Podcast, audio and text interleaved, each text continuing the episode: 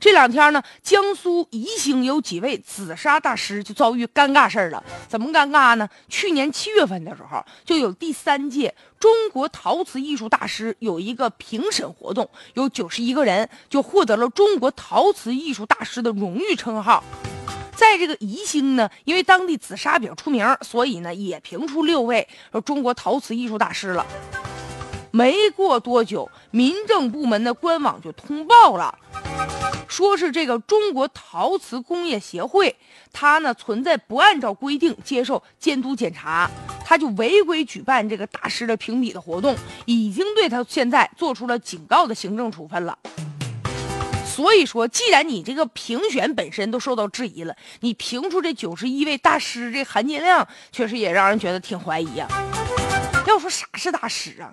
大师原本是一种尊称，就说在某一个领域啊，这人呢特别的厉害啊，特别有造诣。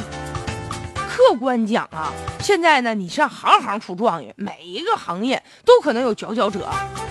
但是呢，你这个大师啊，得实至名归，不是说评选之后说你是大师你就是的，你得让人心服口服啊。但现在就好多什么评选这大师，让人眼花缭乱。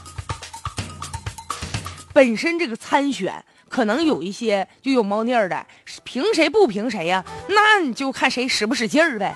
这个使劲儿怎么使？那那自己想吧。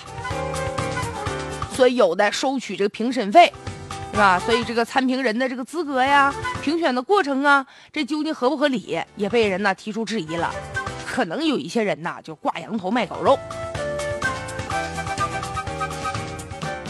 但是呢，为什么这么多人愿意去评这个大师？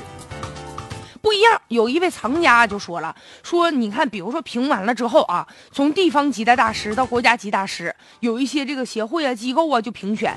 评完了之后，大师的东西，比如他创作的这个艺术作品，那往外卖的时候，价格就翻倍了呗。哎呀，重点就在于这儿啊。但是呢，这大师不能随随便便的评啊。”也得讲求这个合法性和正当性啊，这程序也得公开透明啊，不能滥竽充数啊。